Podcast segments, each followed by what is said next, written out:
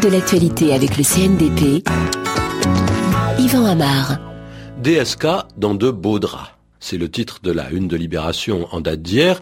Un titre qui est fait pour être un jeu de mots et qui en même temps n'est pas si déplacé que cela parce que cette expression donne bien l'image de l'embarras dans lequel Dominique Strauss-Kahn se retrouve. Car DSK, c'est bien lui, c'est comme ça qu'on appelle Dominique Strauss-Kahn, parfois familièrement par ses initiales DSK. Pourquoi parler d'un jeu de mots? C'est simple, on accuse le directeur de FMI, c'est encore lui, Dominique Strauss-Kahn, d'avoir eu une liaison avec une collaboratrice et peut-être même d'avoir favorisé sa carrière ou son avancement. Mais enfin, on n'en sait trop rien. Hein. On prendra donc les beaux draps au sens propre.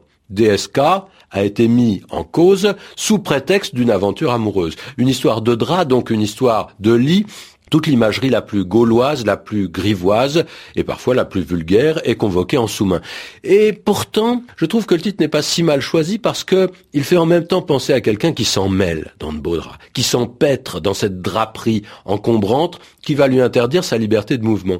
Et c'est bien ce qui se passe face au puritanisme américain et, peut-être européen, vraisemblablement manipulé par des intérêts beaucoup plus bassement politiques parce que la vertu sert à tout pour celui qui n'a pas de scrupules. Mais euh, que signifie en fait cette étonnante expression être dans de beaux draps. C'est simplement être dans une situation difficile, dont on n'arrive pas à sortir, dont on ne voit pas comment on va sortir, et on a bien l'image de celui qui est, comme on dit, emberlificoté. J'aime bien euh, ce mot qui est très long et qui donne justement cette notion qu'on est emmailloté malgré soi. Et pourtant, cette image ne semble pas être à l'origine de la formule. Quelle est-elle cette origine?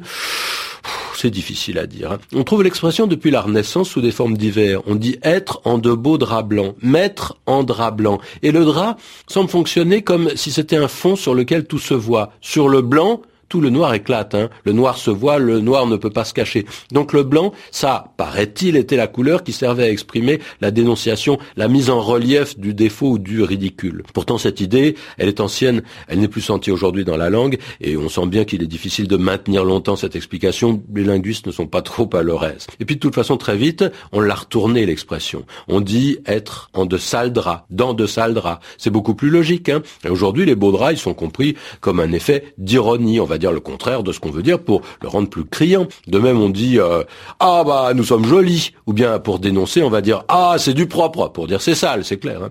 On disait aussi se mettre dans un mauvais cas, une locution qui n'est plus tellement utilisée et qui faisait référence à la vie des tribunaux, puisque le cas c'était l'affaire, l'affaire juridique.